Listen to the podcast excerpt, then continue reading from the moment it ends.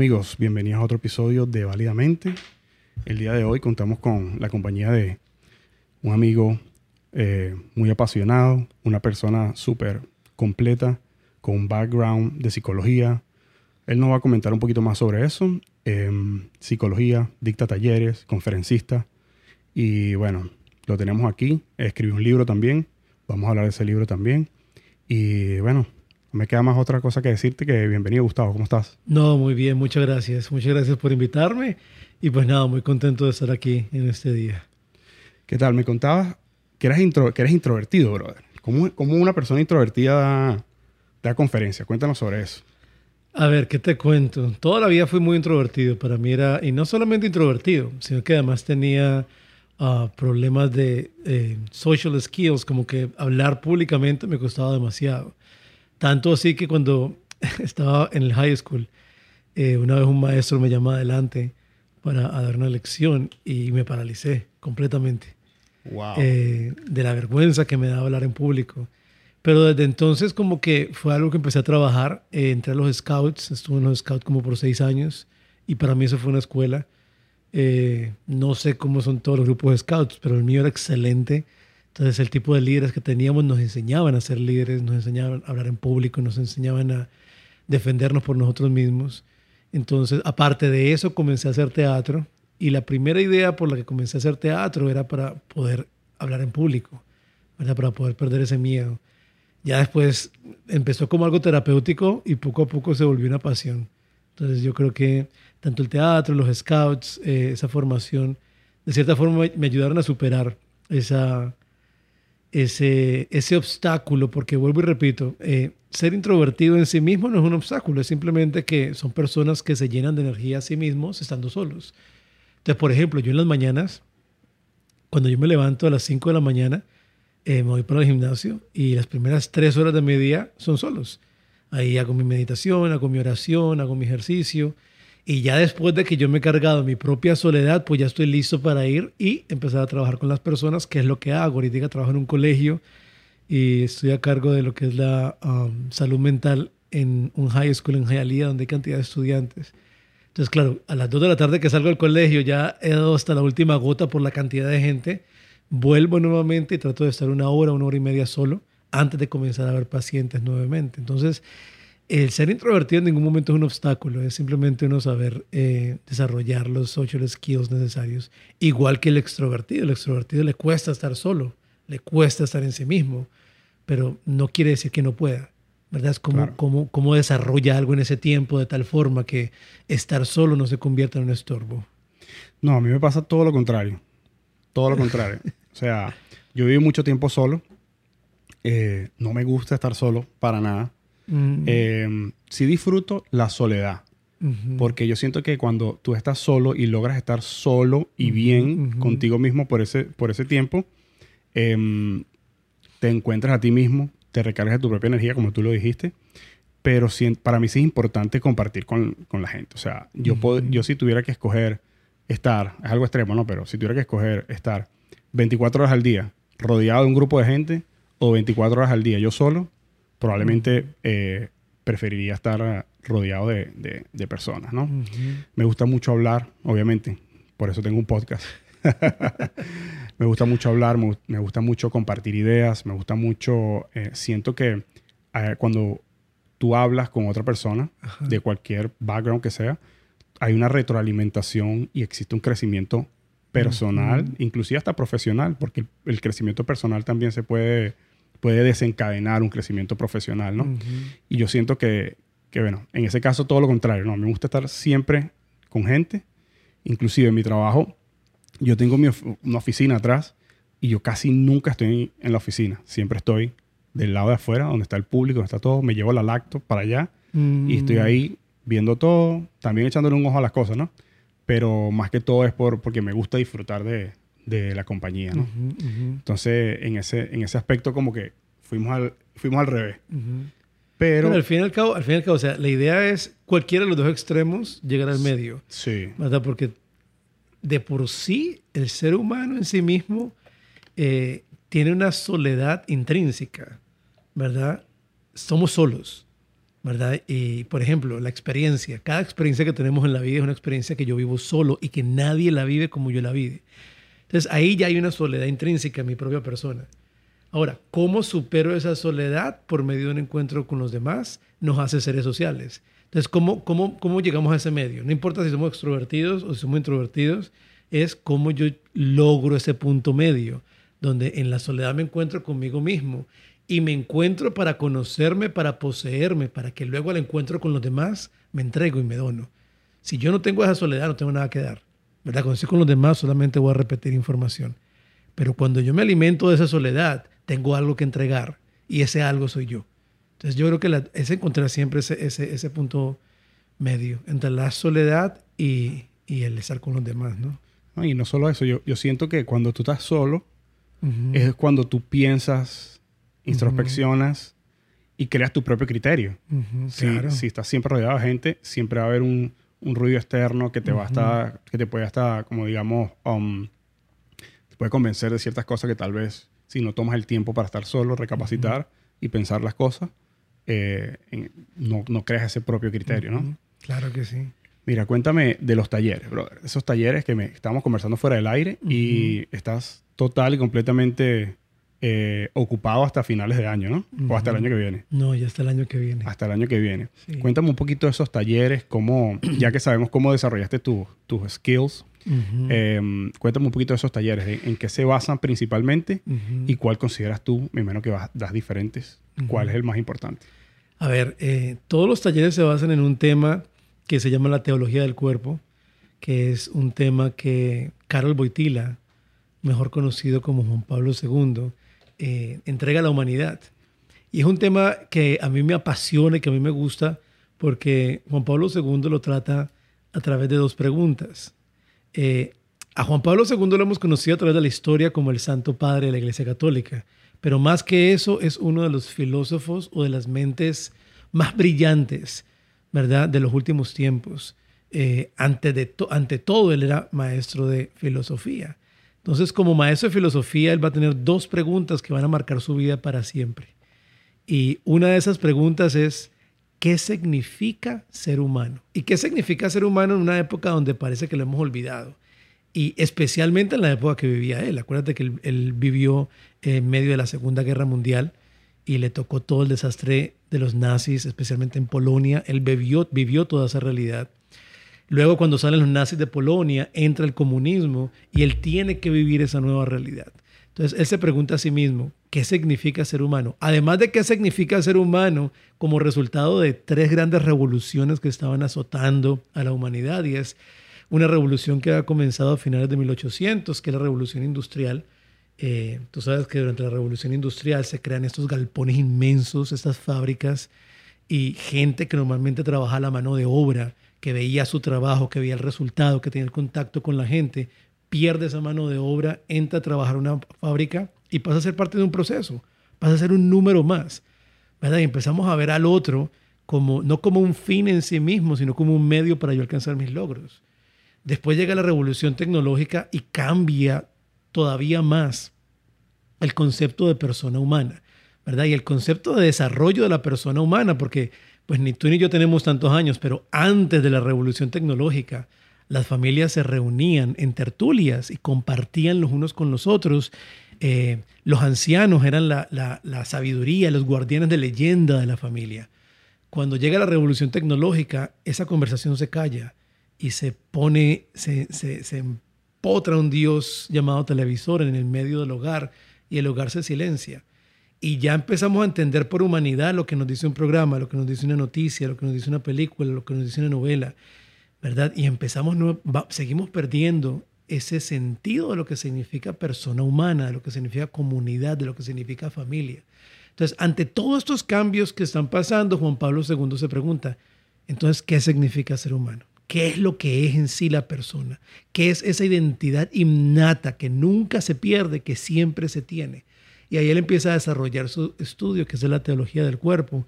Y luego hay una segunda pregunta que él se hace y es, ¿y ahora cómo podemos vivir nuestra vida de tal forma que seamos felices? O sea, el, ser humano busca la felicidad. Todos queremos ser felices. Hasta en las cosas malas que el ser humano eh, hace está buscando la felicidad, ¿verdad? El, joven que busca que cae en las drogas, eh, todo ese tipo de cosas que degradan a veces a la persona humana, al fondo de esa búsqueda hay un deseo de una persona que quiere ser feliz. Entonces son esas dos preguntas que a él le apasionan y que él va a desarrollar por el resto de su vida, eh, que, que se encapsulan en lo que se llama la teología del cuerpo. Y eso en sí es lo que yo hago en las conferencias que dictamos. Tenemos un grupo que se llama One Body, Spirit and Mind. Y con este grupo pues vamos dictando todas esas conferencias, especialmente en el área del sureste de los Estados Unidos, que es el área que yo trabajo. Eh, visitamos diferentes grupos, grupos juveniles, eh, muchas familias, eh, trabajando este tema, que es un tema exquisito, es un tema que, como te decía antes, invita a la persona humana a conocerse, ¿verdad? Para luego poseerse, para luego donarse, para luego entregarse. Esos son como, como esos tres pasos principales como resultado de ese estudio de la teología del cuerpo. Y ese estudio me imagino que es algo, es un viaje personal de cada uno, ¿verdad? O sea, es como cada persona tiene que primero identificar mm. que necesita ciertos, ciertas cosas para poder empezar ese viaje. Pues digamos, como que, no sé, corrígeme si me equivoco, pero primero necesitamos saber qué es la felicidad para poder buscar la felicidad. En realidad ¿Qué no. Es para, ¿Qué es para ti la felicidad? En realidad no, porque, a ver, eh, te digo que precisamente, precisamente ese viaje te lleva a descubrir lo que es la verdadera felicidad.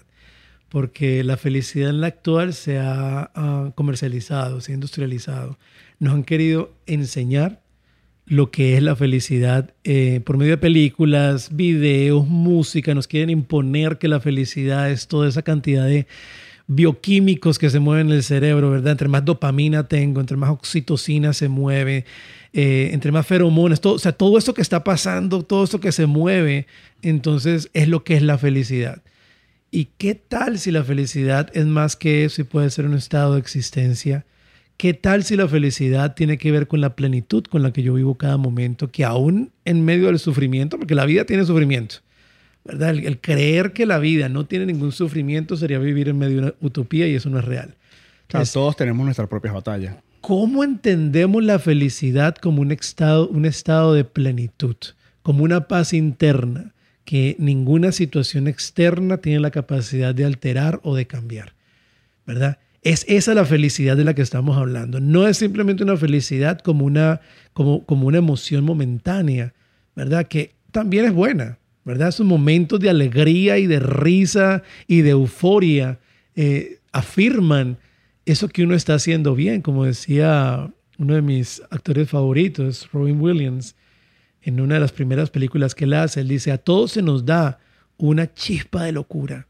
¿Qué hacemos con esa chispa de locura? Va a determinar qué tipo de vida tenemos. ¿verdad? Entonces, es, es esa búsqueda por la felicidad que constantemente tenemos pero que es muy importante purificar el entendimiento que tenemos de ella. Porque si solamente buscamos ese exceso de, emocionalidad, vamos a terminar buscando la felicidad en drogas y, y, en cantidad de cosas que a lo último lo que van a hacer es quitarnos esa misma felicidad que estábamos buscando. Porque el mundo actual te lo va a decir. Es más, juntan mucho lo que es la felicidad con la libertad como te la presentan, ¿verdad? El mundo que te dice hoy, Tienes que ser libre para ser feliz. ¿Y qué es la libertad? Hacer lo que te da la gana. Y cuando haces lo que te da la gana, eres libre. No, eres esclavo de las ganas. Un ser humano que no tiene la capacidad de dominar sus ganas no es libre, es esclavo de ellas. La libertad la alcanzo en la medida que yo tengo la capacidad de decidir sobre mis deseos, sobre mis pasiones, sobre mis pensamientos, sobre mis emociones. Una vez que yo tengo esa capacidad de decidir sobre ellos, soy libre antes no se puede llamar libertad. Y aunado a eso, yo siento que las nuevas generaciones están cambiando como que el placer a corto plazo por una mayor recompensa a largo plazo. Claro, eso es lo que estamos, por eso, eso es lo que te estoy diciendo con la felicidad, eso es lo que el mundo te está diciendo. Estamos buscando esa, esa felicidad que, que, solamente mueve emociones y vuelvo y repito, bioquímicos en el cerebro, porque todo eso que sentimos son neurotransmisores que se están activando hacia un estímulo. Entonces nos volvemos adictos a ese estímulo, ¿verdad? En muchas áreas. Es increíble, pero, eh, perdón, eh, hay mucha gente que dice que la humanidad de hoy se ha hecho adicta al sexo. Y yo digo, no, se han hecho adictos al orgasmo. ¿Verdad? Es ese estímulo momentáneo que genera esa adicción. No es el acto anterior. El, acto anterior solamente lo buscan para llegar a ese punto. ¿Por qué? Porque nos han vendido que eso es la felicidad. Nos han vendido que la felicidad es ese estado de euforia y que cuando no tengo ese estado de euforia no soy feliz. Es más, te digo una cosa, nosotros somos culpables. Qué tristeza decirlo así, pero es la verdad. Hay que tomar responsabilidad. Somos culpables de haber creado la primera generación aburrida que no sueña en la historia de la humanidad. Yo trabajo en colegios, ¿verdad? Ahorita estoy en un high school, pero antes visitaba 12 colegios del distrito en Miami. Y me, paseaba, me encantaba caminar por, el momento de los, almuerzos de los niños, preguntarles, ¿qué vas a hacer cuando te gradúes? La mayoría de ellos respondían, ahora no, yo no sé. Estás en 12 grados, o sea, ya te vas a graduar este año. ¿Qué vas a hacer cuando te gradúes? Ay, yo no sé. Y así yo, wow, ¿dónde están los jóvenes que querían ser astronautas, presidentes, eh, doctores, cosas grandes? ¿Dónde está esa generación de soñadores que alguna vez existió? Hemos creado una generación adicta a una euforia, incapaz de soñar, porque soñar requiere sacrificio. ¿verdad? El sacrificio convierte un sueño en una realidad. Entonces tenemos que tener mucho cuidado con lo que estamos enseñando y proclamando como libertad, ¿verdad? O sea, tenemos que tener mucho cuidado porque estamos creando una utopía que está dejando jóvenes en, adicciones, está dejando jóvenes en, depresiones terribles. Como, ahora como psicólogo, como psicoterapeuta, te digo, tenemos la, la generación joven más depresiva y ansiosa de la historia de la humanidad. Y estresada. Piensa esto, mira, ponte a pensar esto. Hemos creado el parque de recreaciones más grande del universo, que es el planeta Tierra, donde tenemos toda capacidad de, cosas para divertir la gente, videojuegos, parques, esto, lo otro. Y sin embargo tenemos una humanidad aburrida. La gente está aburrida, está deprimida, está ansiosa. Entonces, Tú sabes que yo pienso que nosotros vivimos en la mejor época de la humanidad. Mm. Siento que en, estos, en estos momentos tenemos todos los recursos para lograr cualquier cosa que querramos, cualquier cosa. Pero también siento eso, que hay, hay como una falta de sueño. Antes, nuestros padres, sin ir muchas generaciones atrás, nuestros propios padres tenían un sueño de, crear negocios, de crear mm, eh, familias eh, bien, bien constituidas, cada persona tenía un rol dentro de esa familia. Y entonces yo siento que esas, esas, estos jóvenes que han dejado de soñar no tienen nada que perseguir. Y por eso fue que te hice la pregunta sobre, el, sobre el, em, ¿cómo fue? La recompensa a corto plazo. Porque siento que estas generaciones están muy enfocadas en lo que es el corto plazo y no piensan más allá de lo que es el futuro, el futuro a largo plazo. Porque una carrera es algo a largo plazo, ¿me entiendes? O sea, em, crear una familia, cuando todavía estás en high school, puede llegar a ser algo a largo, mediano o a largo plazo, dependiendo del caso. Siento que se enfoca mucho en el ahora, en, el, en, la satisfacción del momento y no, no se enfocan en el más allá. Entonces siento que, que vivimos en la parte del ciclo de, de, de, los 80 años. Hay un ciclo, no sé si los has escuchado, que es el ciclo de 80 años, que es, um, en español sería algo así como que eh, hombres fuertes crean buenos tiempos, buenos tiempos crean hombres débiles y hombres débiles crean fuertes tiempos. Y es un ciclo de 80 años. Y yo siento que estamos en el, en el ciclo de que necesitamos que la humanidad, no solo los hombres como género, sino también la humanidad sea más fuerte, persiga cosas más grandes para poder tener un, un, mejor futuro, no solo para nosotros, sino para las próximas generaciones. ¿Me entiendes? Entonces, pienso eso, pues. Hay muchos factores también, ¿no? O sea, hay muchos factores para ese fenómeno que estamos viviendo.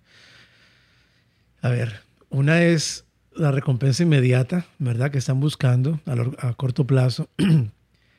Pero también fue que les hemos entregado, ¿me entendés? Yo te digo, eh, esa parte de que los jóvenes de hoy no sueñan también yo me pongo en los zapatos de ellos. Imagínate jóvenes que en la actualidad eh, han crecido en hogares donde hay padres de familia que se han acostumbrado a trabajar de lunes a viernes para poder tener vida un sábado y un domingo. Y se levantan todos los días pensando, ay, tengo que ir a trabajar, otro día más de trabajo. Es más, mira, yo te digo, yo los lunes trato de no bajar por social media porque me da cierta molestia que la gente empiece a decir, ah, el lunes. Digo yo, el lunes es una oportunidad de comenzar de nuevo, es una nueva semana. ¿Verdad? Pero cuando el joven ha crecido en un hogar donde papá y mamá están ah, amargados porque es el día lunes, porque hay que regresar al trabajo, donde se levantan alegando, donde llegan cansados y no quieren hablar de nada porque mi trabajo es muy estresante, pues el joven ve eso y dice, yo no quiero eso. O sea, yo no quiero eso para mi vida. Entonces, claro, van perdiendo esa capacidad de desear y de soñar. Y entonces uno le pregunta, ¿qué quiere ser? Eh, yo quiero ser eh, gamer o youtuber. ¿Por qué? Porque van a YouTube y ven los youtubers que todo lo hacen con mucha felicidad y pasión. Entonces, claro, eso les despierta esa pasión a ellos. Yo quiero eso, yo quiero tener una vida con pasión. Yo no quiero tener una vida aburrida, no quiero tener una vida de, de vivir de lunes a viernes, trabajar de lunes a viernes para vivir un sábado. Entonces, también es, tenemos que cuestionar nosotros mismos cómo estamos nosotros viviendo esa realidad, qué ejemplo estamos dando a esas nuevas generaciones, eh, cómo estamos generando en, sí eso es lo que, yo no sé si sabías, pero la palabra civilización, eso es lo que significa. Es como una, una, generación se prepara para vivir su tiempo, pero prepara su, tiempo para la próxima generación. ¿Verdad? Eso así, se, así se desarrolla una civilización. Y si estamos cortando ese proceso, podemos decir que estamos entonces ante el ocaso de esta civilización, de lo que hasta el sol de hoy hemos entendido como persona humana, porque hemos estamos generando una generación que no genera. Y, eso, y no solo eso, te digo otra cosa, otro fenómeno. Aquellos que sí quieren soñar y aquellos, a veces es, es como, como, como convertimos lo que hacemos no solamente en una pantalla. A ver, yo, yo, me, yo ah, mi hermano y, mi, y la esposa son comerciantes y son influencers, ellos trabajan haciendo eventos y hacen eventos gigantes. Y yo vivo con ellos y veo la pasión con que ellos hacen cada cosa. Mi hermano es chef y la pasión que hace cuando cocina, cuando lo invitan a festivales, cuando va a la televisión, cuando hace sus comidas. Eh, mi cuñada es promotora de moda y veo la pasión con que lo hace. Ahora, cuando montan estos grandes eventos, veo dos grupos de personas. Un grupo de personas que se hacen llamar influencer o, ¿cómo es la otra? Ah, ¿Cómo se llama la gente que que promoters. que quieren montar nuevos negocios, que quieren... Ah, nombre. Emprendedores. Emprendedores, ¿verdad? Influencers. Eh, que de verdad aman lo que hacen y como aman lo que hacen, quieren dar lo que están haciendo y por eso son buenos influencers. Pero hay una cantidad de otra cantidad de influencers y, y, y ¿cómo es? Emprendedores. Emprendedores.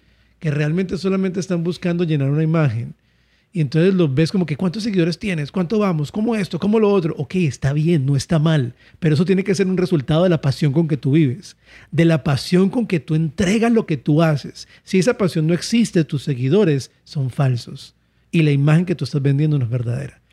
Sí, yo siento que eh, debemos comprometernos con el proceso de las cosas. Claro. Más que con el resultado. Y ser parte de.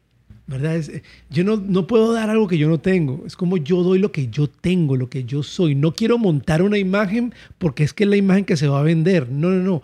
Yo tengo una imagen. Yo soy único. No hay otro como yo. Nunca ha existido, nunca existirá y no lo hay. ¿Por qué no potencializar eso que yo soy y darlo? ¿Por qué quiero convertirme en una copia o simplemente repetir los pasos de otra gente solamente porque ellos han sido exitosos? ¿Qué es el éxito? ¿Qué es el éxito? Tener 4 millones de seguidores, 30 millones de seguidores en, en, en, en, una red social. Porque si yo mido el éxito por la cantidad de seguidores, me voy a dar cuenta que, que, entonces el éxito no es correcto. Ahora, si esos 40 millones de seguidores que yo tengo me siguen porque valoran eso único que yo tengo, eso que nadie más puede dar, eso que permite que yo no sea cambiable, intercambiable, porque es mi huella de lo que yo soy, perfecto encantan esos 40 millones. Es que esos son los verdaderos influencers. Esos son los, verdaderos influencers. Las personas que, sin importar el número, van tocando un cierto número de personas y van ayudando a un cierto número de personas, dependiendo que sea el foco de la persona, ¿no? de, este influencer, por llamarlo de alguna forma, ¿no? Tu foco puede ser hacer reír. Ah, no. ¿Y, entonces, lo, necesario que es eso. entonces, bueno, si eres bueno haciendo reír a la gente y ese es tu camino, disfrútalo, enfócate y comprométete con ese proceso de hacer reír a la gente. Si tu, si, si tu foco es crear productos, enfócate en mejorar cada uno de los productos que tú vas haciendo sin prestar atención a los ruidos externos y verás como poco a poco vas a ir cambiando vidas, tocando vidas.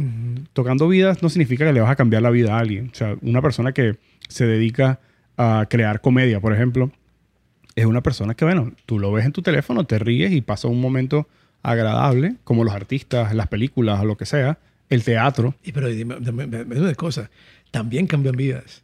También Yo- cambian yo, yo vidas, te digo claro. una cosa, um, yo he trabajado por, trabajé con mucho tiempo con víctimas de tráfico humano, tráfico sexual y tráfico infantil. Y los casos que yo a veces veía eran terribles. O sea, eran casos de que al principio tenía yo que parar, parar la terapia, ir al baño, meterme una toalla en la boca, gritar y casi que llorar de lo que estaba escuchando porque no podía creer que existiera tanta maldad.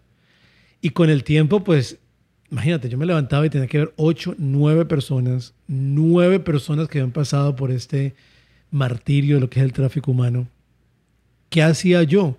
Después de cada, después de cada paciente que yo veía, paraba, salía de la oficina, caminaba por cinco minutos, entraba a YouTube, buscaba videos graciosos, me reía un rato para poder relajarme y poder volver con la totalidad de mi persona, ver la persona que sigue. ¿verdad? Porque la carga emocional con que yo salía de una terapia era muy grande.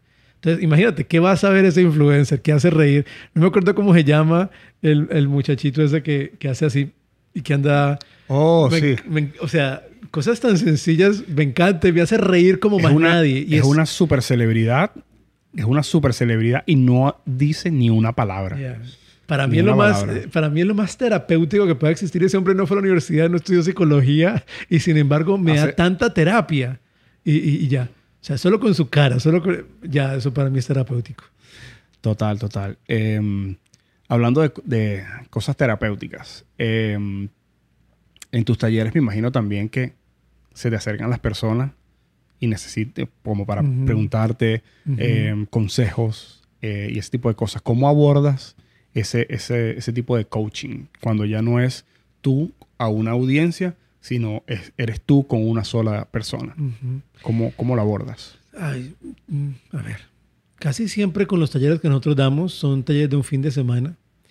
Y Ah, bueno, un fin de semana logras conocer a las cada una de las personas, ¿no? Entonces siempre tenemos una lista y un horario. Y entonces eh, el momento que nos está dando charlas, eh, las personas pueden ir y apuntarse en la lista.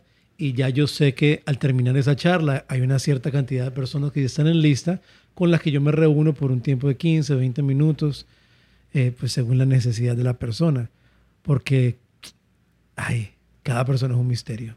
Y, y no es un misterio para resolver, es un misterio para profundizar, para conocer. Y me gusta tener ese contacto con la gente.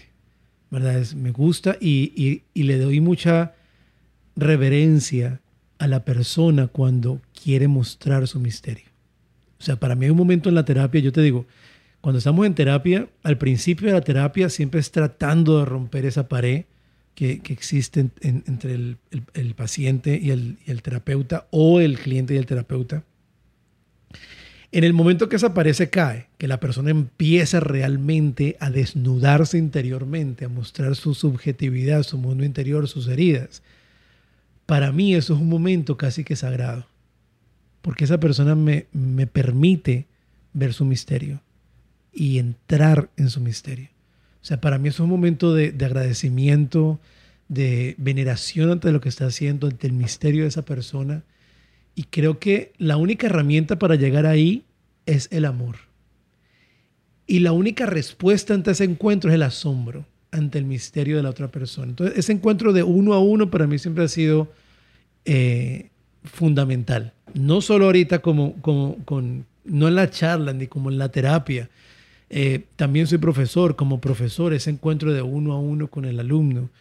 Eh, cuando yo era actor, ese encuentro de uno a uno con el personaje que yo estaba realizando. ¿verdad? Realmente poder profundizar en el misterio de la otra persona. Hablemos un poquito de, del teatro, ¿ok? Eh, sé que tienes un- una experiencia eh, en teatro. Estuve viendo un poquito de tus redes y tienes una, un, en tu Instagram tienes algo que es solo teatro, una parte que es solo teatro. Ya nos comentaste un poquito cómo empezaste con el teatro, que fue como para, para salir un poquito de, de, trabajar en, en, en, tus social skills.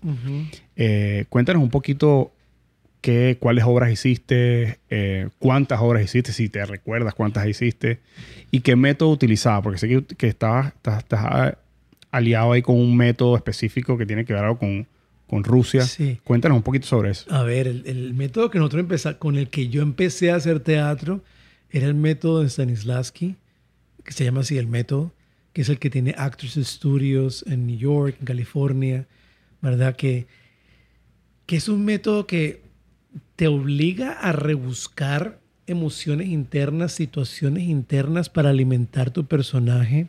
Es un método que, digo yo, hay que tratar con mucho cuidado, ¿verdad? Por ejemplo, era el método, es el método que utilizaba, um, ¿cómo se llama? El que hacía de Joker en Batman, que, que se... Ah. Headlayer, Headlayer, ¿verdad? Y el que utiliza el Pacino, Mel Strip, que es un método que, que te hace meter mucho en el personaje. Es más, en estos días no me acuerdo cómo se llama la ex esposa de Tom Cruise, que es una de las actrices mejores pagas de, Hollywood. Ella contaba que el penúltimo personaje que ella hizo, ella se terminó de grabar y se quedó en ese personaje. Y que ella tuvo que ir a terapia, porque ella ya estaba haciendo que la gente la llamara por el nombre de ese personaje y había tomado las características de ese personaje. Porque es un método que te toca desde adentro, ¿verdad? Cada, las emociones, tienes que sentirlas de verdad, tienes que sacarlas. Pero para mí es un método muy humano, porque me da la posibilidad de, pararte en los zapatos del otro y eh, utilizando lo que yo he vivido, voy a entrar a tu experiencia, porque yo no puedo vivir lo que tú has vivido.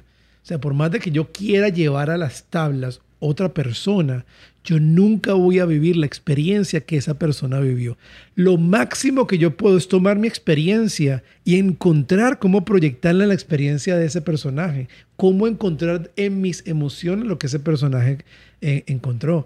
¿Verdad? Si a este personaje que yo, que yo estoy actuando se le murió la mamá en la obra de teatro y a mí mi mamá no se me ha muerto y que Dios me la cuide por mucho tiempo, ¿Qué momento de dolor ha sido para mí el más fuerte de desprendimiento y cómo puedo nuevamente encarnarlo y traerlo para prestárselo a este personaje y ser lo más fiel posible a ese dolor que está sintiendo esa persona? Entonces era el método que empezamos a hacer, empezamos a trabajar. Eh, ¿Cuánto tiempo hice teatro? Creo que fueron casi 11 años. Eh, mucho tiempo con una escuela de Miami Dade College que se llamaba Prometeo donde tuve una maestra, una no, tres maestras espectaculares a las cuales eh, amo con toda mi alma.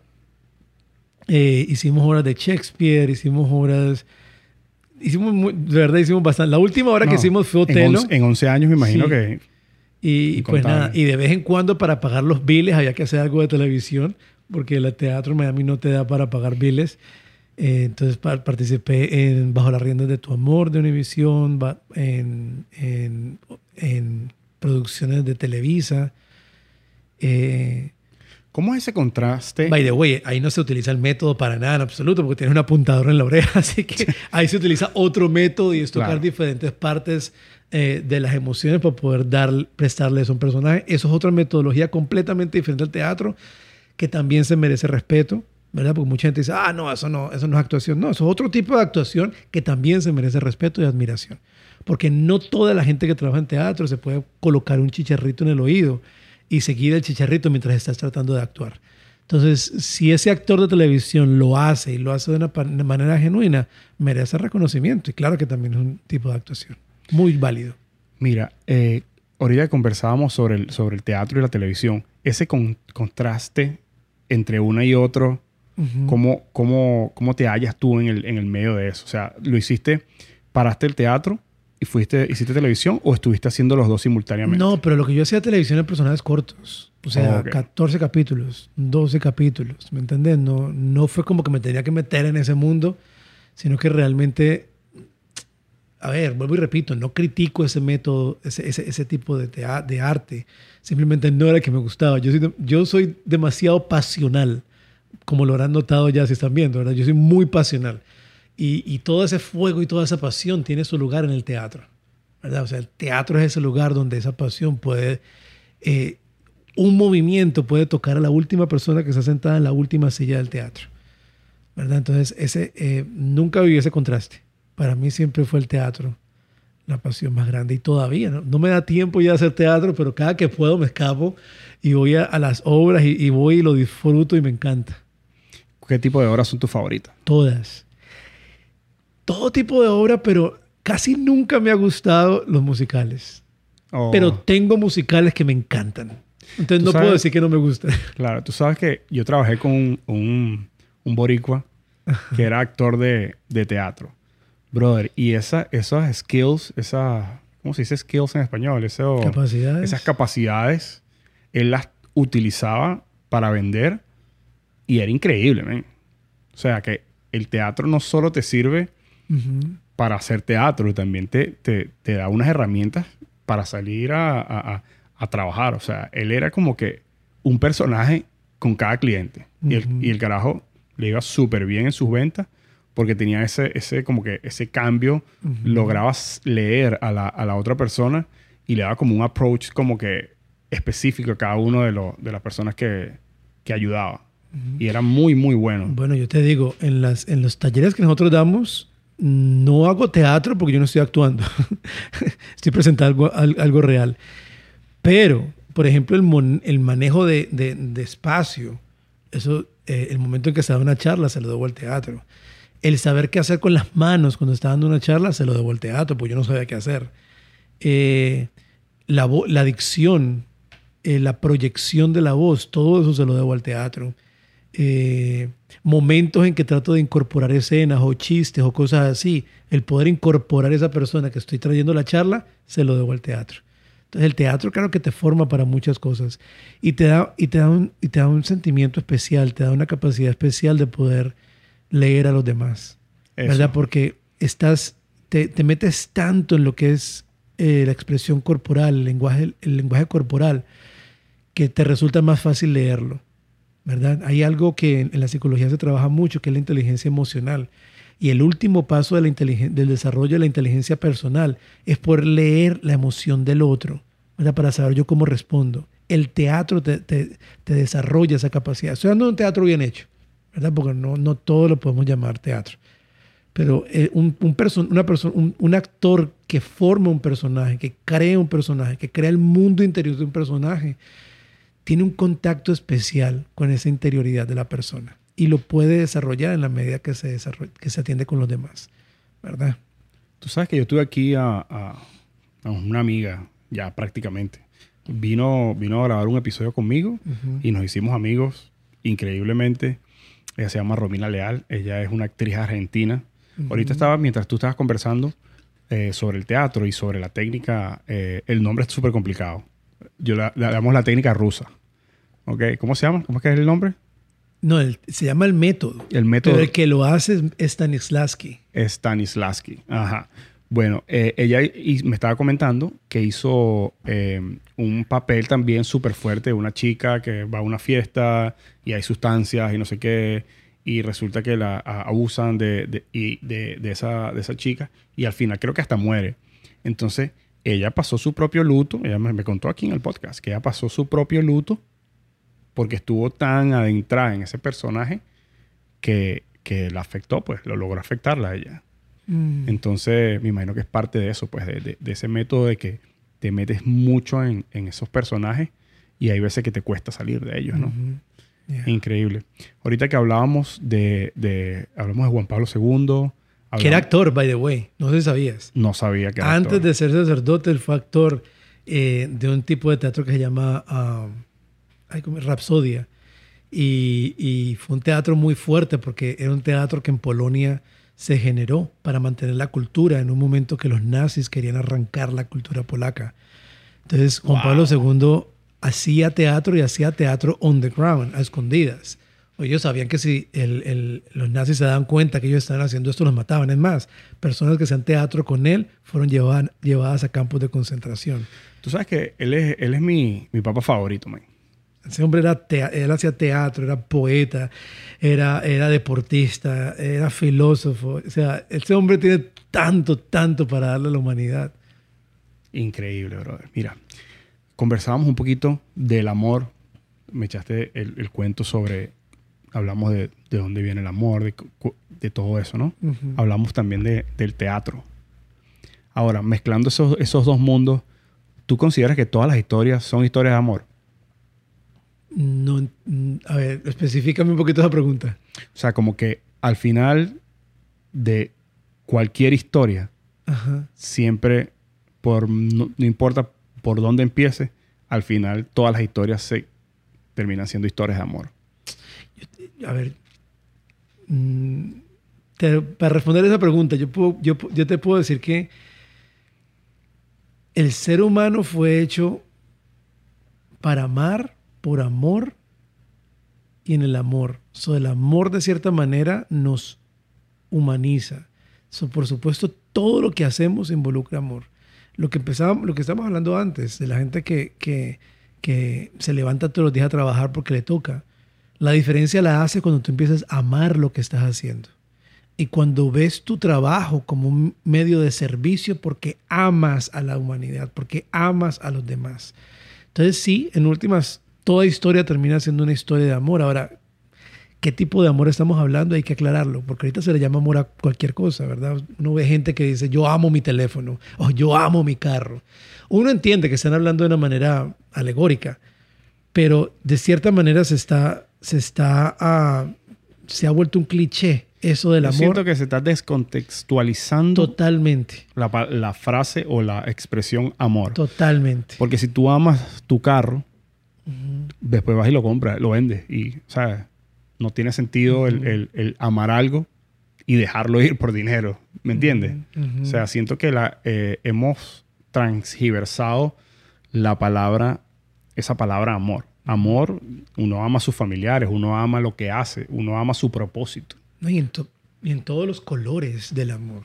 ¿verdad? Ahorita tenemos la frase, es polémica, no voy a entrar mucho en eso, pero la frase de eh, love is love, el amor es el amor. Ok, perfecto, pero es que el amor tiene muchos colores, ¿verdad? Yo amo a mi mamá, yo amo a mi hermano, pero no es el mismo amor que tengo por mis amigos o que alguien tiene por su pareja, ¿verdad? O sea, el amor es el amor es mucho más de lo que nos quieren de- vender hoy, de lo que nos quieren dar hoy, o de cómo se quiere comercializar la palabra, ¿verdad? O se quiere institucionalizar la palabra, ¿verdad? Porque se ha querido hacer política con ella. Y, y creo que eso es lo que hemos perdido, el sentido de lo que realmente es el amor. Y el problema es que si perdemos el sentido de lo que es el amor, la humanidad se hace inteligible. Porque si algo nos hace diferentes al resto del universo, es la capacidad de amar que tenemos. O sea, el ser humano hasta el sol de hoy es el único ser que tiene la capacidad de amar, ¿verdad? Eso quiere decir que es algo que nos hace únicos, ¿verdad? Eso quiere decir que tiene que ver, con, que tiene que ver mucho con el propósito de mi propia existencia, está en el amor. Entonces, ¿cómo, cómo, cómo, cómo rescatamos esa frase? eh, sabiendo que al rescatar lo que significa el amor, estamos rescatando algo fundamental de lo que significa ser humano, de lo que significa ser persona. Oye, eso estuvo súper profundo, brother. Súper profundo, pero siento que, siento que tienes mucha razón en, en la forma como, como lo dices, ¿no? Porque el tema es que siento que existen factores externos que están tratando constantemente de transgiversar ciertas palabras, de transgiversar. Si son movimientos que, o sea, son todos alineados con la izquierda, de paso. Entonces, eh, son movimientos muy que si no se hace las cosas que ellos quieren, estás en contra de ellos. Mm, Y ese tipo de movimientos, sin entrar mucho en polémica, yo, yo asumo la responsabilidad. Movimientos como Black Lives Matter, movimientos como el LGBT, ese tipo de movimientos, yo no, yo no tengo nada en contra de ellos. Yo lo que, ten- lo que estoy en contra es de la forma como se utiliza, o sea, la herramienta que ellos utilizan, que es una, es una herramienta, va a sonar súper fuerte lo que voy a decir, pero es una, es una herramienta como la del comunismo, men. O sea, es, si estás conmigo y me aceptas, bien. Si no, estás en mi contra totalmente. Entonces, to- cualquier idea que parta de, de- de ese punto, Mm. Yo no estoy de acuerdo en lo absoluto porque somos seres humanos todos, todos tenemos diferentes backgrounds, todos tenemos diferentes realidades también. Y pienso que, que cuando se pierde la individualidad, se pierde todo. Mm. Porque ese tipo de grupos lo que buscan es como crear un colectivo y de ese colectivo, básicamente, todo lo que no esté de acuerdo con ellos, ponerlo como si estuviera en contra de ellos. Entonces siento que no, no tiene caso, es mi humilde opinión, siento que no tiene caso eh, discutir de, de- de eso, pues, para nada. Volviendo a, a- a temas importantes. Cuéntame del libro, brother. Cuéntame de ese, de ese super libro que, que escribiste, que primero tiene un, eh, un título increíble. Volvemos, volve- volvemos al mismo tema, el amor. Se, El llama, amor. se llama El amor en, En los tiempos tiempos del del hookup hookup. culture. Cuéntame de eso. ¿Qué te inspiraste para, para escribirlo? ¿Qué me inspiró? A ver, ¿qué te cuento? Me inspiró el mundo actual. Me inspiró la cultura actual. Me inspiró lo que he visto. Me inspiró lo que he vivido. ¿Verdad? Porque yo fui parte de ese hookup, de culture. Y en ese hookup yo buscaba amor. Volvemos nuevamente al amor. Eh, y sin embargo, cada vez estaba más vacío. Y sin embargo, cada vez me alejaba más de lo que realmente era el amor. Y recordaba, o sea, cuando yo, lo que tú decías, ah, lo que estabas hablando antes, cuando yo era pequeñito, las películas siempre terminaban en una historia de amor, ¿verdad? Era una historia de amor bonita. Si eran los muñequitos, y pues, si eran los de Disney, están las princesas y los príncipes, ¿verdad? Y si eran las películas, entonces está Titanic y la pareja y el que se muere porque la ama, ¿verdad? Y estaban todas historias de amor y la música, todas las canciones hablaban de amor y era como, como, como un recordatorio constantemente de eso para lo que fuimos hechos, para lo que fuimos creados, para lo que existimos. Pero en la actualidad no es así. La inmediatez no jode. Eh, yo, no, yo no tengo nada contra ningún cantante en particular, pero yo a veces oigo la música y digo, o sea, like, ¿qué es esto? O sea, a mí nunca me va a olvidar, la otra vez estaba en un Uber, siempre cuento esa historia, y había una muchacha que tenía el, el, el corcito colgado de que ya había ido a la marcha feminista y que es una feminista pues militante y todo esto. Y su forma de vestir, todo hablaba pues de ese feminismo militante que ella vivía. Y estaba sonando una canción de Bad Bunny y ya le iba cantando. Yo no me aguanté, le dije, ¿te puedo hacer una pregunta? O sea, ¿cómo tú reconcilias el hecho que tú quieras supuestamente buscar un lugar y un derecho de la mujer y al mismo tiempo estás escuchando una canción que denigra completamente de la mujer y de características únicas que tienen ustedes como mujeres? Porque no necesitamos lo que ustedes tienen, necesitamos lo que ustedes son. Y esa canción va en contra de, de lo que es en sí la mujer misma. Ella no supo qué decir, ¿verdad? Eh, lo que utilizó la arma, pues, desde ese movimiento tóxico en el cual yo oigo lo que me da la gana y punto, y ya me, me, me ignoró y ya no me habló más. Pero me entiendes, o sea, Eso, eso es algo también importante de, de- de esos movimientos, que no, no, no tienen respuestas, no tienen comebacks, no tienen, no tienen recursos.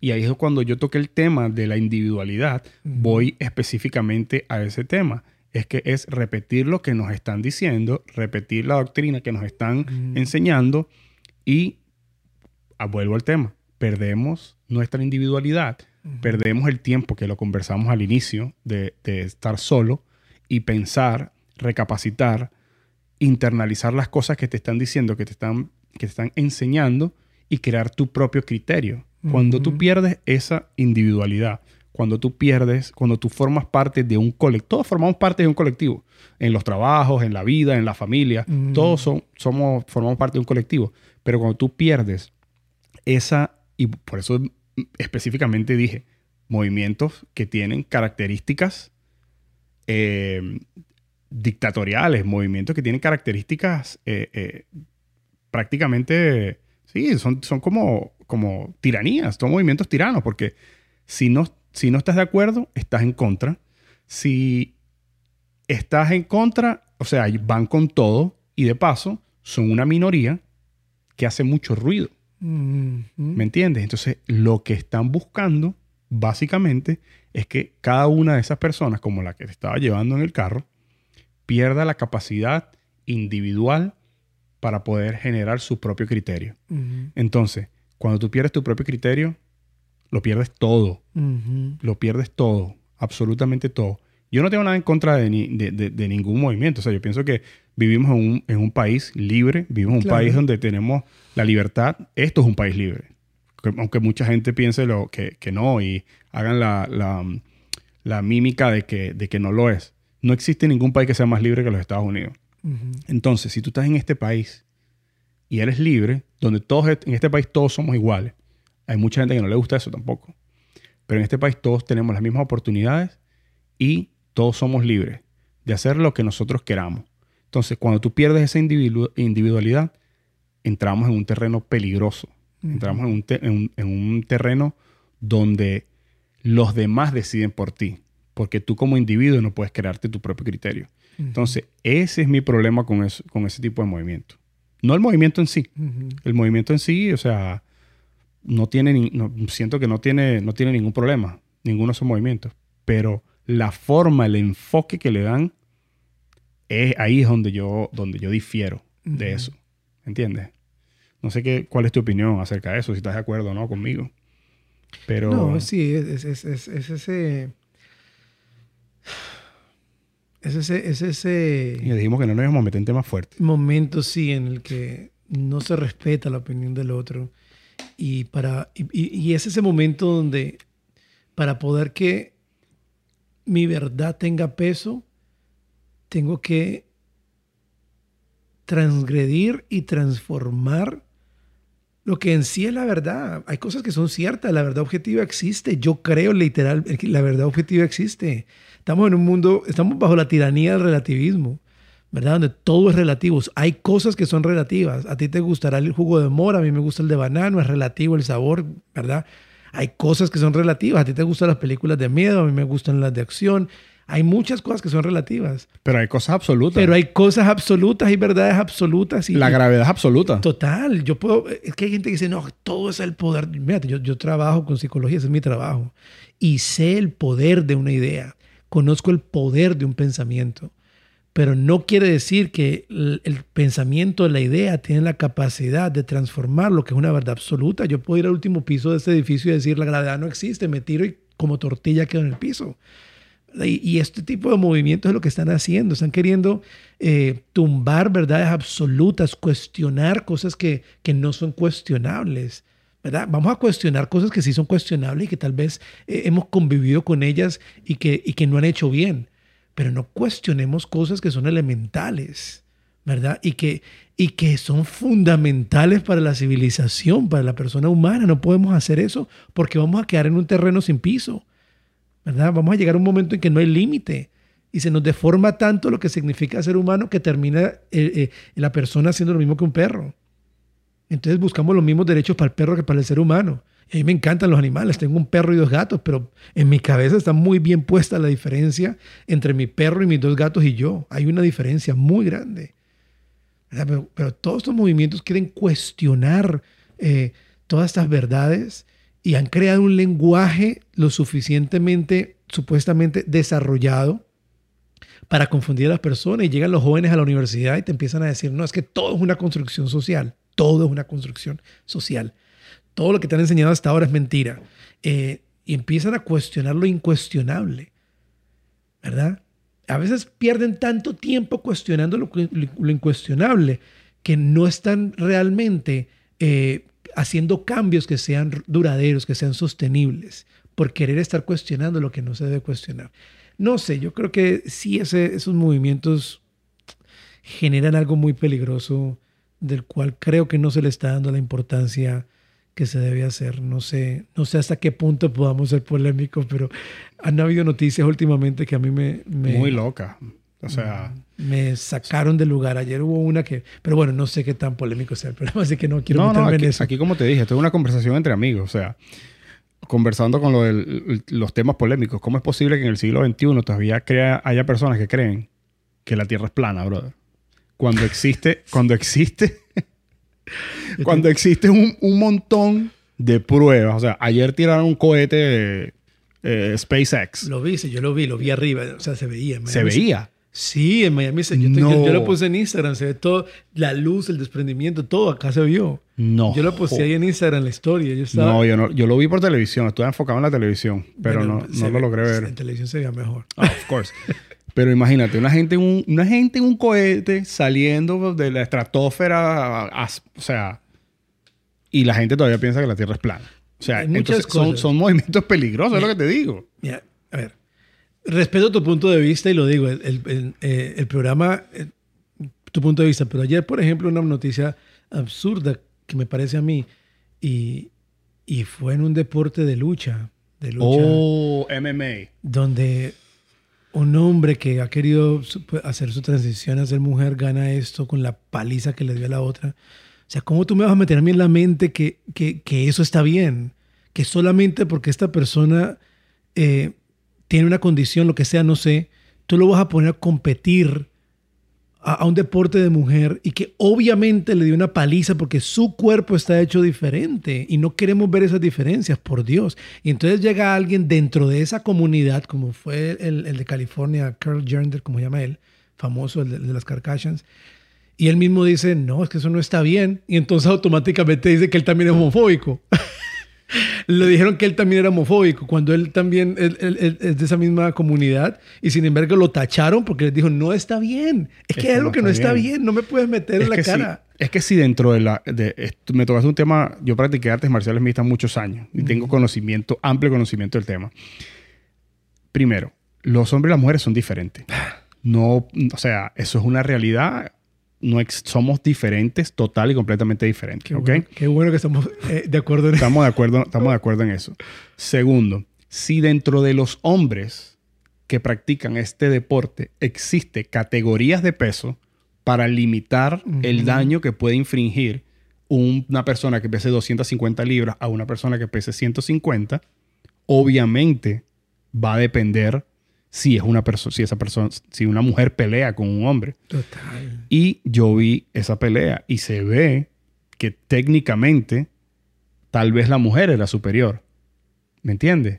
Porque yo he, yo he entrenado con mujeres y hay veces que las mujeres en artes marciales como, como que no necesitan tanta fuerza como el jiu-jitsu, te pueden dominar una mujer. A mí pues, me, ha- me- me ha dominado mujeres que han pesado 100, 120 libras. ¿Me entiendes? Pero ya es otra cosa. O sea, estás cansado. Tienes todo el, todo el día entrenando. Y entonces compites, en, en un- compites, por llamar de alguna forma, esos últimos minutos de, de la clase súper cansado, donde la técnica es muy importante, es más importante que la fuerza. Pero estamos hablando de que los hombres tienen una contextura total y completamente diferente a la de las mujeres. Los hombres son más fuertes. No solo todos los hombres son más fuertes que las la mujeres. testosterona en sí mismo te da un nivel de resistencia diferente. Por eso es que existe eh, las pruebas de antidrogas Yeah. a, que le hacen a, lo- a los atletas. Los atletas no hay un porcentaje, creo que es 1.14, no estoy 100% seguro, pero hay un porcentaje de, texto- de testosterona que ca- aún siendo hombre, tú debes tener para poder competir. Tú no puedes utilizar esteroides y tener la testosterona hasta aquí y competir con alguien que no, que no, lo, no, lo, no lo ha hecho. ¿Me entiendes? O sea, somos los hombres y las mujeres somos diferentes, somos complementos. Yo te, yo te digo, en, lo que yo trabajo como terapeuta, a veces, eh, cuando trabajo con grupos más que todo, me encuentro con bloqueos, con personas que necesitan algo más profundo, un, un entendimiento más profundo. Yo busco la ayuda de la mujer, porque la mujer tiene una capacidad única De comprensión. de total. comprensión, de, de- de llevarse ese mundo interior de esa persona hacia adentro y entenderlo. Yo sé que ella tiene esa capacidad que a veces uno eh, no la tiene tanto. Claro, aquí estamos hablando de, de- de diferencias básicas, estamos generalizando, porque por supuesto hay hombres que muchas veces se- tienen una sensibilidad especial para una comprensión, pero estamos hablando de casos especiales. Y mujeres muy fuertes también. Y mujeres muy fuertes, claro que sí. Pero me entendés, o sea, no sé, eh, estamos en un mundo muy confuso y cosas que eran muy sencillas ahora se han vuelto muy confusas y cosas que ni siquiera se pueden hablar porque automáticamente te, te, te colocan, un- te tachan, Te te, colocan tachan. un título de cosas que, que no son ni siquiera, ni siquiera ciertas. Igual también el, el otro tema, hablando de los deportes, eh, que las mujeres del, de, las mujeres del MLS estaban haciendo un movimiento porque ellas ganaban una, una porción de lo que podía ganar, llegar a ganar un hombre en el MLS o en, en cualquier liga de Europa. Que por qué ellas tienen que ganar menos si ellas hacen el mismo trabajo. Entonces, ahí es donde, donde tú piensas, ¿no? Tú dices, una mujer que practique el WNBA, por darte un, ejemplo, que es la NBA eh, femenina. Eso tiene unos views, eso tiene un patrocinio, eso tiene un número de fans que soportan eso. Si tú comparas eso con la NBA, el número de fans, el número de personas que compran tickets, el número de personas que compran camisas, la atención que recibe del público, ese, ese, ese, ese juego es mayor. La, la, el crecimiento exponencial de dinero que existe dentro de la NBA no lo puedes comparar con, con, la de las mujeres. No lo puedes comparar. El movimiento de dinero entre uno y otro es muy grande. Entonces, no pueden, o sea, no pueden ganar igual.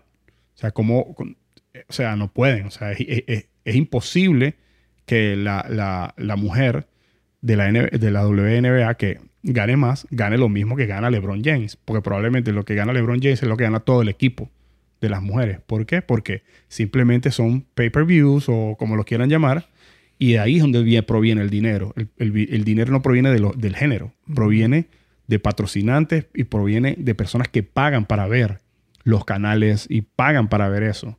No, no, no provienen de, alguien. No yo siento que no, que no existe esa figura como que ellos, ellos, ellos hablan de que existe alguien que decide quién gana más y quién gana menos. Yo pienso que todos, todas las personas tenemos eh, cualidades y, por lo menos en este país esas cualidades son respetadas.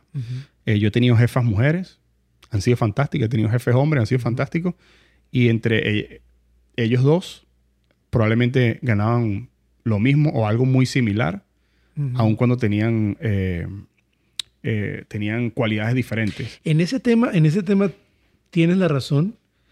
Lo que pasa, mira, yo creo que el problema más grande de hoy es que, como tú decías, hemos perdido el criterio y, el, y, hemos perdido el, sentido de que, bueno, vamos a sentarnos a ver cuál es el problema y vamos a ver todas las ramificaciones y vamos a arreglar lo que está mal. Ahora no. Ahora es, veo una inconformidad, voy a tumbar todo ese sistema. Punto. Puede ser que sí hayan ciertos trabajos en los cuales por mucho tiempo al hombre se le haya pagado más y que por y ya es justo que las mujeres ganen lo mismo. Hay áreas, puede haber áreas que sí, ¿verdad?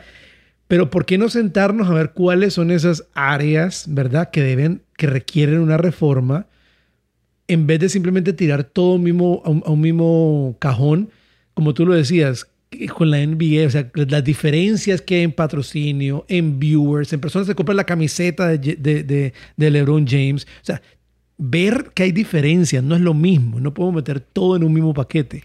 Total. Que, eso es lo que están haciendo ahora. Vamos a tumbarlo todo. Ahora tú me, tú me, dices, hay dos gerentes dos gerentes que ganan, dos gerentes, un gerente de mercadeo mujer, un gerente de mercadeo hombre, tiene que ganar lo mismo. Claro. Tiene que ganar lo mismo. Estoy totalmente de acuerdo que gane lo mismo. Tiene el mismo cargo, tiene las mismas responsabilidades, tiene que ganar lo mismo. Pero llevar eso y transgiversarlo a querer que una, una mujer que juega fútbol gane el equivalente a lo que gana un futbolista masculino de talla mundial, eso no, o sea, eso no tiene sentido. Pues. No tiene sentido porque hay, hay, algo más allá, que es lo como tú dijiste, espectadores, eh, camisetas, números. Es un tema de numérico. No, se, no se puede comparar. Ahora. Y eso va mucho más, porque, a ver, yo te digo, eh, yo siempre que hablan de olas, olas feministas, hablan de tres, yo siempre hablo de cuatro. Y esta última ola feminista, que es la ola que se ha desarrollado a través de Judith Butler, es una ola donde ella desde el principio lo marcó y dijo, el problema es todo el patriarcado. Y lo único que podemos hacer para arreglar el problema es tumbar completamente el patriarcado. So, este, esta nueva ola y última ola, cuarta ola feminista, ya no es una ola contra el derecho de la mujer, ya no es una ola contra la voz de la mujer, es una ola en contra de la masculinidad, de todo lo que es el hombre. ¿Verdad? vamos a atacarlo todo. Eh, si es sueldos, si es palabras, si es poder. hay que tumbarlo todo. Aquí no, vamos a, aquí no vamos a revisar qué es bueno, aquí no vamos a salvar lo que realmente funciona, no le vamos a devolver al hombre la figura real que debe representar. No, no, no. Es en contra de cambiar completamente, como llaman ellos, la narrativa social y vamos a dejar al hombre puesto por el piso para poder elevar a, a, esa mujer. Cuando digo mujer no estoy hablando de la mujer en sí, porque hay muchas mujeres muy sensatas que, que han salido adelante, que están luchando, que tienen su voz, que son tremendas mujeres, tremendos cargos, tremendas personas. Pero ese, ese feminismo tóxico de esa cuarta ola de Judith Butler no es real. Al contrario, están perdiendo, hasta están perdiendo sus propias características femeninas en la lucha contra el supuesto patriarcado. ¿Verdad? Están dejando de ser lo que son ellas para convertirse en su supuesto enemigo. Es complicado. Y, volvemos, al tema. Es un movimiento que lo que busca es generar un pensamiento único entre un grupo de personas, dejando a un lado la individualidad de cada una de las personas que pertenece a ese, a ese, a ese grupo. Ese es mi problema. Las mujeres, o sea, imagínate, venimos de, venimos de una mujer claro. Yo también, mi mamá vive también, o sea, está ahorita en Italia, la amo, la quiero, la adoro, ha sido fantástica. Mi mujer es una super mujer. Yo no, hablo mucho de esto, pero en estos momentos yo me encuentro viviendo un, un, proceso complicado. Yo siempre he sido la persona que mantiene mi casa y con todo lo del COVID y con todo lo que está pasando, mi permiso de trabajo no me llegó a tiempo mm. y en mi trabajo me pusieron en un visa LOA, que significa un leave of absence yo no tengo pago, yo no tengo nada, o sea, no, estoy trabajando, no estoy produciendo. Y mi esposa, con su trabajo, esto, mi, permiso de trabajo se venció el 3 de este mes. Y hoy estamos a 16, este episodio probablemente sea como el 20 y pico, y todavía no tengo mi permiso de trabajo. ¿Y qué sucede? Mi esposa es la que está manteniendo la casa, la que paga la renta, la que paga el carro y la que hace todo, la que está pagando todas las cosas. Entonces, si no hay igualdad y el feminismo y, el patriarcado existe, ¿dónde, ¿dónde, quedo yo en todo, este, en todo este paquete? Cuando mi esposa es la que está, está pagando. Claro, eso va a ser un mes o un mes y medio, algo así. Pero ¿dónde queda, dónde queda esa, esa figura cuando mi esposa es la que está proveyendo para, para todas las cosas de la casa? Como una buena profesional que es, y como una buena trabajadora que es, como una buena madre. Porque aparte de eso, es una buena madre, una buena esposa, una buena hija y está proveyendo para la casa, mientras que yo salgo de esta situación. Cuando me llegue mi permiso de trabajo otra vez, yo vuelvo a mi trabajo y todo vuelve a la normalidad.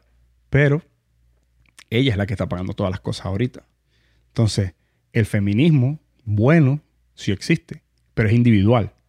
Es individual, es cada una de esas mujeres que a veces no tienen a su pareja por X o Y y salen adelante con una familia. Mm. Son esas mujeres que tienen dos trabajos, que no descuidan a sus hijos, que peinan a sus niñas, las mandan, las mandan bien arregladitas para el colegio y aún así tienen tiempo para hacer la cena y salir adelante. Eso son las verdaderas mujeres feministas, individualmente aportando a su familia, a su gente, a su comunidad y eventualmente a su, país y al mundo. Esas son las verdaderas mujeres feministas, en mi opinión. No las que, las que andan haciendo mucho ruido con, con cosas que no, que no tienen sentido. Todos tenemos en, esta, en este mundo, todos tenemos nuestro lugar. Por eso existimos. Tenemos que buscar nuestro lugar. Tenemos que entender que la mujer y el hombre son un complemento. No, no, debería existir ninguna competencia por, por, por nada, porque la mujer y el hombre son un complemento. Y cuando digo la mujer y el hombre, me refiero al género. Mujer y hombre son un complemento. ¿Ok? No, no, debemos, no debemos caer en, en, mm. en, en esos problemas eh, mediáticos, porque así lo veo yo, es un tema mediático. Y son, y son además, son un, son un complemento, pero no solo son un complemento, son el complemento. O sea, son el prototipo de toda complementariedad por medio de las diferencias. Porque de esa complementariedad de hombre y mujer se genera toda la humanidad. ¿Verdad? Y cuando esta complementariedad de hombre y mujer no está clara y no se entiende, sino que se entiende como competencia, como lo vemos en la televisión, la guerra de los sexos. Por Dios, pero ¿cuándo empezamos esta guerra? Vamos a terminarla. Hay programas que llaman así, la guerra de los sexos. Y bien famosos, ¿no? Entonces, si esta complementariedad de diferencias no la entendemos, ¿qué pretendemos entender en la diferencia de culturas, en la diferencia de lenguajes, en la diferencia de razas? Si la, si, la complementariedad más elemental, ¿verdad? Que está a nivel de cromosomas XY, XX, una, una cosa tan elemental, la hemos, la hemos borrado, la hemos querido desaparecer, ¿qué vamos a hablar de complementariedad de culturas? O sea, me va a ser mucho más difícil. ¿Cómo, yo quiero sentarme en diálogo con alguien que, que piensa diferente que yo si mantengo en guerra con la persona que, que me hago un solo cuerpo? O sea, eh, tenemos que entender eso. Eso va mucho más allá. La complementariedad de hombre-mujer es arquetipo para todo tipo de complementariedad en la humanidad. Y si borramos esta complementariedad, todo lo demás es inteligible. No hay conversación. Se acabó la conversación. Tú piensas diferente, te anulo. Y por las redes sociales, pues fácil, te bloqueo. Y se acabó. No, y, también si no, si hasta te, te, hacen, te pueden banear la cuenta y todo. Si, si, si, si mueves mucha fibra, te pueden hasta banear la cuenta. Total. Aun cuando tú no has dicho, o sea, uno no, no, está diciendo nada, nada malo, ¿me entiendes? Simplemente estás expresando tu opinión, pues estamos en un país libre. Entonces, nos desviamos increíblemente del libro. ¿Cómo empezamos a hablar del libro y cómo llegamos aquí? No tengo la menor idea cómo empezamos a hablar del libro, pero todo lo que estamos hablando tiene que ver mucho con el libro. El libro habla de toda esa complementariedad. Habla de lo que te decía ahorita, ese arquetipo de hombre-mujer que nos enseña a amar, ¿verdad? Que ese arquetipo de hombre y mujer donde se genera familia. Al fin y al cabo, si tú te pones a pensar, la familia es la célula de la sociedad. ¿verdad? Es en la familia donde se generan los nuevos profesionales, es en la familia donde aprendemos a amar, es en la familia donde se me motiva a soñar, ¿verdad? La familia es la célula de la sociedad y la sociedad de hoy no tenemos que ser muy estudiosos para darnos cuenta que hay un cáncer. La sociedad de hoy tiene un cáncer. Y cuando alguien tiene cáncer, ¿a qué nivel se trabaja? A nivel celular. Las quimioterapias, las radioterapias trabajan a nivel celular. So, si queremos realmente responder al cáncer que la sociedad tiene hoy, vamos a tener que ir a nivel celular. Y ahora, en el medio de cada célula que hay, un núcleo. Si la familia es la célula de la sociedad, el núcleo de esa célula es la pareja, es la unión de hombre y de mujer, es mi entendimiento de lo que realmente es el amor. Si yo no entiendo el amor, automáticamente la célula no funciona, la sociedad no funciona y toda este, este, este, civilización se nos viene al piso. Entonces, el libro trata de eso. Y vamos a ver, vamos a los rastros de lo que realmente significa ser humano. ¿Cuál es nuestra identidad más profunda? Por supuesto, eh, el, libro tiene un, contexto religioso y dentro de esa identidad más profunda entonces es entendernos como hijos de Dios. Y cuando decimos hijos de Dios, estamos hablando de que somos hijos e imagen y semejanza de aquel que decimos que es amor. ¿Verdad? Y si yo soy la imagen y semejanza del amor, ¿qué soy yo? Amor. So, mi significado y el valor que yo le doy al amor es fundamental para yo encontrar mi identidad. Y no solo mi identidad, sino mi propósito. Entonces, el libro habla de eso. En la, en la, actualidad, en la actualidad ¿qué, qué, se volvió el amor? ¿Qué, ¿Qué es el amor? ¿Qué hemos hecho del amor? ¿Verdad? Yo siempre he dicho que, lastimosamente, cuando el sexo se hace fácil, el amor se hace difícil. Porque se nos levantan todos los instintos más profundos, ¿verdad?, del ser humano y empezamos a vivir de manera instintiva, perdiendo el control de esos propios instintos o al menos perdiendo hacia el punto que nos empujan o que nos señalan esos instintos, que es una unión, pero una unión duradera, una unión que tiene un valor, una unión en la cual yo me encuentro como persona, en esa diferencia, en esa complementariedad de diferencias. El libro, el libro vuelvo y te digo, tiene un contexto muy religioso, habla de, de ese principio en el que fuimos creados. Dentro de ese principio, el libro se va a sumergir en el Génesis. Eh, el Génesis entendido no como un libro de ciencia, sino como un libro de teología, que a veces tenemos esa confusión. Pensamos que el Génesis es un libro científico que nos dice el cómo. Y el Génesis no es un libro de ciencia que nos dice el cómo. El Génesis es un libro de teología que nos dice el quién y el para qué. So, sumergiéndonos en el Génesis, empezamos a encontrar en esas figuras que se nos presentan características propias de la persona humana. ¿verdad? Por ejemplo, en ese libro se nos presenta un personaje que se llama Adán, y, de ese Adán dice que lo crean solo. Y en el momento en que él se lo crean solo, él empieza a nombrar los animales. Y mientras va nombrando los animales, él se da cuenta que él es diferente. Entonces entramos a una característica propia de la persona humana que se llama la soledad original. Volvemos al principio de lo que estábamos hablando. Ese momento donde él se da cuenta que tiene autodeterminación, que tiene voluntad, ¿verdad? Que tiene raciocinio. Me descubro a mí mismo como persona, descubro mis potencias internas, me doy cuenta que tengo conciencia de que soy consciente y eso me hace diferente a los animales. Después de que ya descubro eso, vamos a encontrar otra característica original que profundizamos en el libro y es la unidad original, el momento en que ya él se encuentra con ese, con ese opuesto, ¿verdad? Se encuentra con esa Eva y dice, wow, wow, usted, esta es carne de mi carne y hueso de mi hueso. Somos diferentes, pero las diferencias nos llaman a la comunión, ¿verdad? Hay una unión y empezamos a hablar de esa necesidad de comunión de la persona humana. Cómo ante, ante el encuentro con el otro me encuentro a mí mismo y me reconozco a mí mismo. Porque hay características mías que yo no voy a poder reconocer hasta que no tengo otra persona al frente. Yo no puedo decir que soy muy amoroso si no tengo alguien para amar. Yo no puedo decir que soy muy compasivo si no tengo alguien para ejercer esa compasión. Entonces, al encuentro con el otro me conozco a mí mismo. ¿verdad? Es muy lindo conocerme a mí solo en una isla flotante donde solamente estoy yo. Pero si me sacas de esa isla y me metes en un contexto social, voy a saber de mí cosas que antes no sabía. Y voy a desarrollar cosas en mí que antes no tenía la necesidad de desarrollar. Y por último, otra característica que hablamos mucho es, en ese mismo libro se nos dice que los dos estaban desnudos y sin vergüenza. Entonces nos sumergimos en esa desnudez original, en ese momento donde el ser humano se veía el uno al otro, no como un objeto de uso, ¿verdad? Sino como una invitación a sumergirnos en el misterio de la otra persona. Y además muestra, muestra esa necesidad que tenemos todos de ser vistos.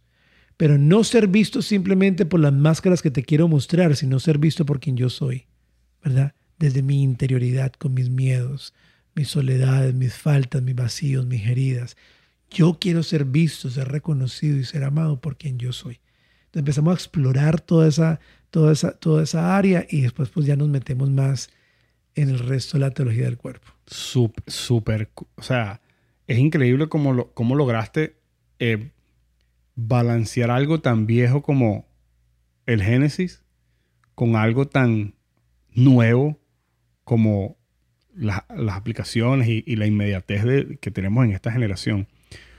Me, o sea, me, me deja sin palabras en ese aspecto porque como cómo una cosa tiene estrecha, eh, o sea, como una cosa corresponde a la otra, aunque hayan miles de años de, desde que se escribió tu libro con respecto al, Génesis, ¿no?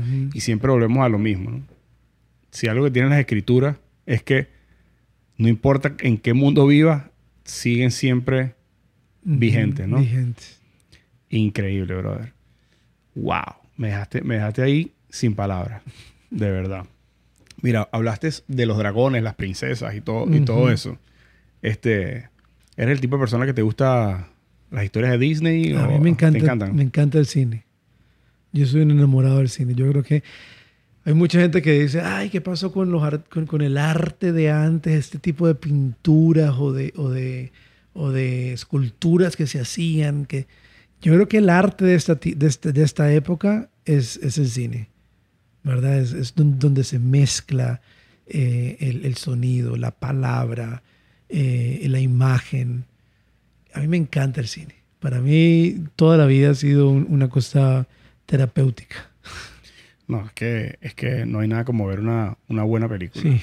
No existe nada como ver una buena película y disfrutarla de buena, de buena compañía. Mira, Gustavo, me encantó hablar contigo. De verdad, eres una persona. No sabía qué esperar porque nos conocimos justo cinco minutos antes de, empezar a grabar.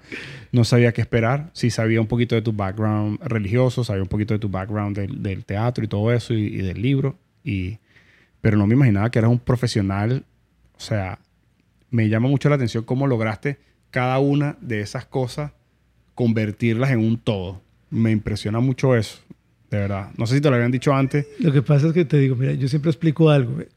Eh, yo, yo, empecé estudiando teatro antropológico, después hice mucho teatro, eh, después hice los cuatro años de bachelor en filosofía, hice estudios teológicos y terminé con la psicología. Si tú ves toda esa sombrilla que suena tan, tan, tan rara, en, todo se junta en la persona humana. ¿Verdad? Esa es mi pasión. Eh, yo tengo una pasión por la persona humana. A mí el ser humano me, me parece la cúspide del desarrollo, la cúspide de la evolución, la cúspide de la creación. ¿Verdad? Si, nos, si pagamos miles de dólares por ir a ver eh, las cataratas del Niágara, pagamos miles de dólares y está perfecto por ir a ver el, el Tibet, ¿verdad? Y por ver todas estas cosas maravillosas. Conchale, el ser humano es más grande que las cataratas del Niágara, ¿verdad? Nuestro cerebro es la máquina más compleja del universo hasta, hasta este momento descubierta. Entonces, ¿cómo no maravillarnos, ¿verdad? Ante el ser humano, ante sus emociones, sus pensamientos, eh, su espiritualidad, sus búsquedas. Yo creo que eso es lo que en sí a mí me apasiona. ¿Qué, qué yo hago? Ser humano. Eso es lo que me gusta y, a mí. Y lo, y lo lograste como que cada una de esas cosas complementan, o sea, complementan a la otra. Eh, ¿Lo hiciste pensándolo de esa forma? O sea, o, simplemente fue casualidad que todos tus gustos fueron evolucionando así. Ahí, ahí sale mi, mi, lado espiritual. Todo lo hizo Dios como Él quería, porque nunca pensé pasar de una cosa a la otra. Todo fueron cosas que ahora, que tengo 40 años, miro para atrás y empiezo a juntar los punticos y digo, pero es que todo, es increíble que todo encaje tan perfectamente a mi vida en este momento, cuando nunca jamás en la vida yo planeé pasar del teatro a la filosofía, ni a la teología, ni a la psicología. O sea, jamás ninguna de esas piezas estaban juntas para mí. Y todas se fueron juntando en momentos, en, cosas que, ah, yo te digo, yo estudié, yo estudié en el seminario, yo fui al seminario para ser sacerdote. Estuve oh. cuatro años y medio en el seminario. Y yo cuando estaba haciendo teatro hice un casting para, para HBO, cuando, estaba, cuando HBO compró, compró Telemundo, iban a hacer varias series en español y iban a hacer una que primero se llamaba Amas de Casa Desesperadas, algo así. Y yo hice un casting con ellos. Me olvidé del casting y apliqué para el seminario. Eh, nada, que me llamaban del seminario, no recibí la aplicación, hice todas las entrevistas y todo. Hago la última obra de teatro y ese mismo día que hago la última obra de teatro, que era Otelo de Shakespeare, eh, recibo la respuesta del casting que yo había hecho, donde se me daba un contrato por cinco años ah, para HBO, para trabajar en todas las series que ellos pensaban trabajar en, español. Cuando yo recibí el contrato, ah, me dio alegría, pero no, me no era lo que yo quería. No sé, no me sentí lleno. Y yo sé, ¿pero qué pasó? Si o sea, era un sueño que yo tenía vivir de la actuación y en sí la serie de las formas que ellos las querían hacer era mucho más trabajando el personaje, no era simplemente un, un, aparatico en el oído. Y bueno, pero qué chévere, ¿no? Es una buena oportunidad. Cuando llego a la casa... Cinco años. Me dice mi mamá, eh, Gustavo, te llegó este sobre. Cuando abro el sobre, era la carta de recibimiento del seminario. Y yo me siento en la sala de mi casa y miraba el contrato por cinco años y miraba la carta del seminario y decía, ¿qué hago? Pues no puedo coger los dos. Y al haber recibido este contrato y no sentirme lleno ni sentir felicidad, dentro de mí me daba cuenta que había, ya había llegado, ya había alcanzado lo que yo quería en ese, en ese medio, en ese punto. Y que no era una cuestión de dinero ni reconocimiento, sino de una búsqueda personal. Y que ya ahí había, llegado, había alcanzado lo más que podía alcanzar en esa área y que en ese momento Dios me llamaba a dar otro paso diferente. Te digo, entré al seminario, estuve cuatro años, no me ordené sacerdote, pero es la mejor decisión que he tomado en mi vida. O sea, esos cuatro años de formación intelectual, espiritual, pastoral, humana, hicieron tanto en mi vida que no, no cambio esa decisión que tomé por nada. ¿verdad? Una vez que decido ya retirarme del seminario y ya dedicarme en sí ya a trabajar con la persona y estudiar psicología, como que todo empieza a cuadrar, todo va tomando su lugar. Eh, que, si me permites preguntarte, ¿qué, qué te hizo eh, no seguir adelante con, con, con, el sacerdocio? A ver, me encanta el sacerdocio. Yo tengo, soy amigo de grandes sacerdotes, de muy buenos sacerdotes. Pero a ver, sencillo. La primera cosa que me hizo dudar, la primera, es que durante el tiempo del seminario te mandan a parroquias como por dos meses, dos meses y medio a ver lo que hace un sacerdote. Y me di cuenta que el trabajo en los Estados Unidos de un sacerdote, aparte de pastoral, es muy administrativo. Porque una vez que te ordenan, te mandan a una parroquia y te dan una parroquia con una deuda de medio millón de dólares, con millón y medio de dólares de terreno, construcción, de todo. Y el párroco es el encargado de pagar esa deuda, ¿verdad? Él tiene que conseguir el dinero para que se paguen todas y cada una de esas deudas y yo de administrador no tengo absolutamente nada. Vos me das para administrarte un negocio y te lo tumbo en una semana. Yo no me gustan los números, no me gusta la administración. Entonces ya por ahí me empecé a sentir como que, ah, o sea, no, yo no, a mí me gusta estar con la gente. Esa parte administrativa no me gusta y que yo veía a los curas que a veces no alcanzaban el, el, punto y, y, no dormían. Es como, bueno, ¿y qué más hacemos? O sea, ¿qué más se hace? Porque el terreno hay que pagarlo, ¿verdad? El edificio hay que pagarlo. Eh, entonces ah, no, es, ahí ya yo dije, bueno, bueno, esta área sé que no la tengo, ¿verdad?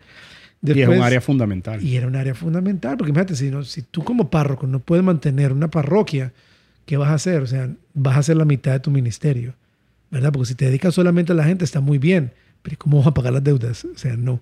Y, y ya después como que empecé a ver, bueno, no, eh, no es en sí lo que el Señor me está llamando, no es en sí mi vocación y para llevar una vocación a medias, no, eso no para, o sea, o me entrego 100% a algo o no me entrego. Go big or go home. Sí, no, entonces no, allá lo discerní. Es más, no me retiré de una vez. Dije en el seminario que me iba y el equipo de formación me dijeron, no, vete para tu casa y, y vienes todos los días a estudiar. Dedica un año desde tu casa, sigues el estudio y después decides. Y pues nada, así lo hice. Fui a mi casa, fui un año a tomar las clases nomás hasta que ya decidí, bueno, no, sí, no, no es lo mío. Y tengo amigos sacerdotes fenomenales y que se graduaron, y que se graduaron conmigo y, que, y de todo, pero, pero me gusta más estar afuera con la gente. Eh, ¿Verdad? O sea, ah, si yo fuera militar y me pone a escoger entre estar en la oficina y comandar a estar en el terreno de batalla, escogería el terreno de batalla. En el lado espiritual, eso me gusta más estar ahí en el terreno de batalla, ahí con la realidad de la gente y tocar, tocar la, la miseria de la humanidad. Mire, ¿siempre fuiste religioso o, fue algo de familia o, fue algo, no sé, hubo algún detonante o, tu familia Espiritual, siempre fue en realidad siempre. No sé, no, y no fue de familia. Sea, cuando yo era niño, yo me acuerdo que mi familia, mi, mi, familia no era muy religiosa. Que Católicos normal que iban para la iglesia de vez en cuando. Sí, en diciembre y eso. Y yo me acuerdo que con mis superhéroes yo me metía debajo de la cama y les hacía misa. Yo los ponía todos ordenaditos así y a Superman y a cada uno le daba la Eucaristía, les daba la misa y después les daba la bendición, ¿verdad? Y por, ¿De dónde salió eso? Yo no sé, no, no, nadie me lo enseñó, nadie me lo dijo. Entonces, siempre he tenido como, como algo, una búsqueda interna hacia eso de la espiritualidad. Y, y antes de, de, de encontrarla donde la encontré, busqué en muchos otros lugares. O sea, yo estuve muy me metí en muchas cosas, ¿verdad? Hasta que dije, mira, aquí está. Esto es lo que yo estaba buscando.